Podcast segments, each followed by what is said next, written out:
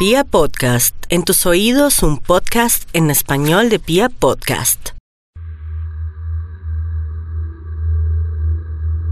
La sangre durante mucho tiempo ha sido mitificada. Existen criaturas llamadas los vampiros que tienen una historia bastante larga en la humanidad.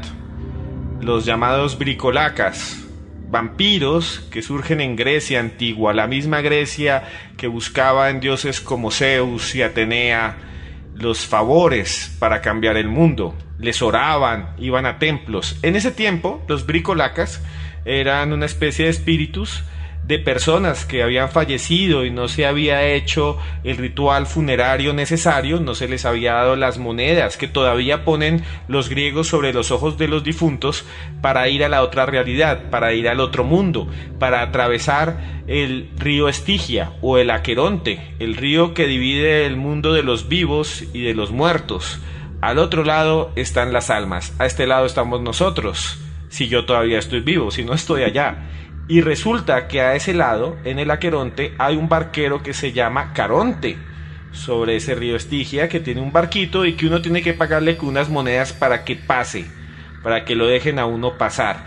Si uno no tiene las monedas, se queda en el mundo de los vivos, pero no lo pueden ver porque uno es un alma y entonces empieza a absorber energía, porque cree que está vivo o quiere vivir.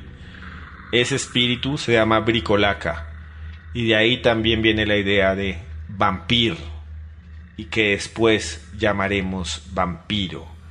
Y el vampiro toma la sangre de las personas, el vampiro se alimenta de la sangre para seguir viviendo para siempre. Por eso son no muertos.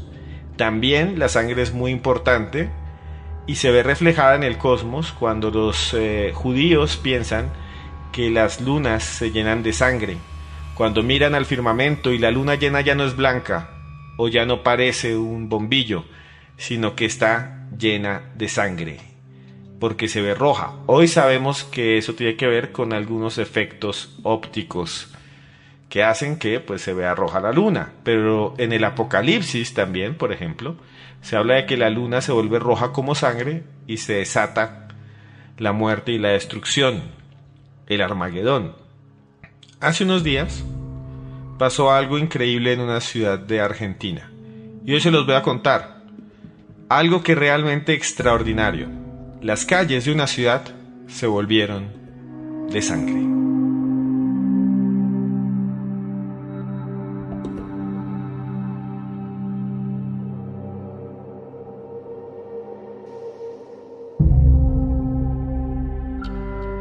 Y a partir de este momento viajamos con la imaginación y con nuestra mente a una ciudad argentina llamada Morón.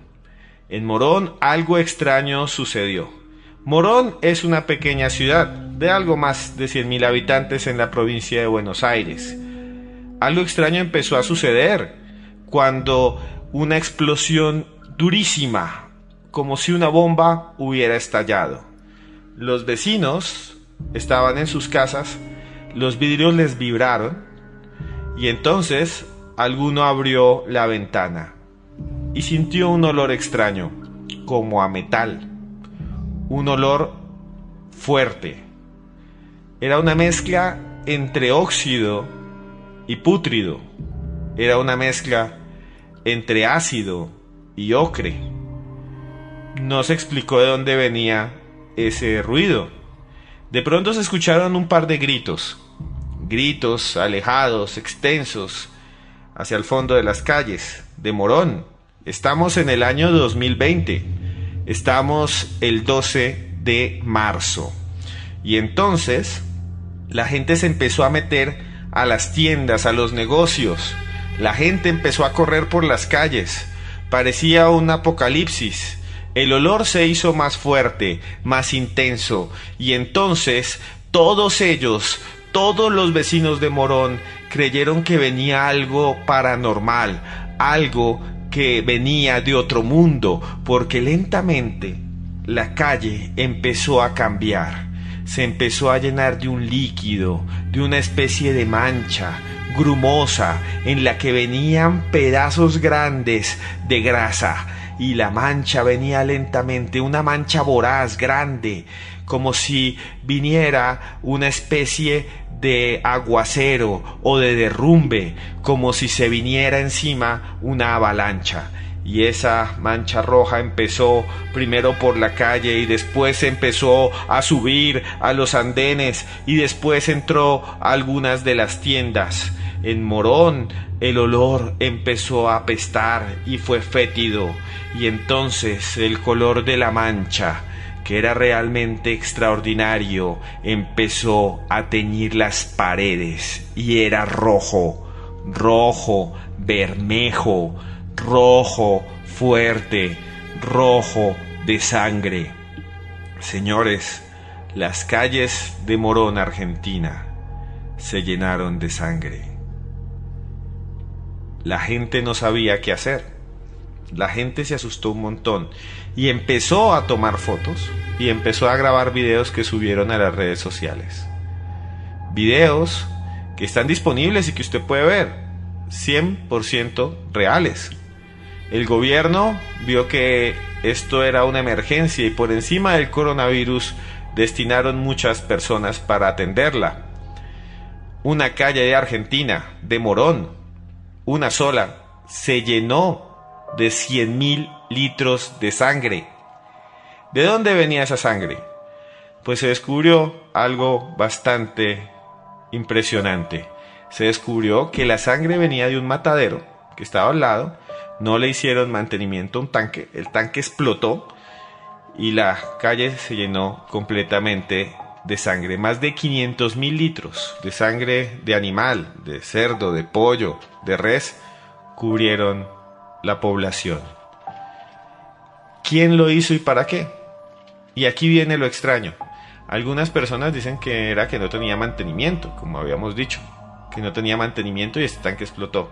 Aunque algunas personas dicen que se trata de ecoterrorismo, que alguien, que el gobierno de Argentina no ha querido identificar, puso una pequeña bomba, puso una pequeña explosión en ese tanque y planificó todo para que las calles se llenaran con la sangre de los animales que él quería denunciar. Miles de vacas, de pollos y de cerdos asesinados para que usted y yo todos los días comamos carne. Una persona que tal vez está en este momento envuelta en misterio. Muchas gracias por estar aquí otra vez en este podcast de los expedientes paranormales de Esteban Cruz. Quise traer esta historia porque es sorprendente y tal vez a usted le hubiera parecido interesante. Dese una vuelta por mis otros podcasts. Mírelos, obsérvelos, descárguelos.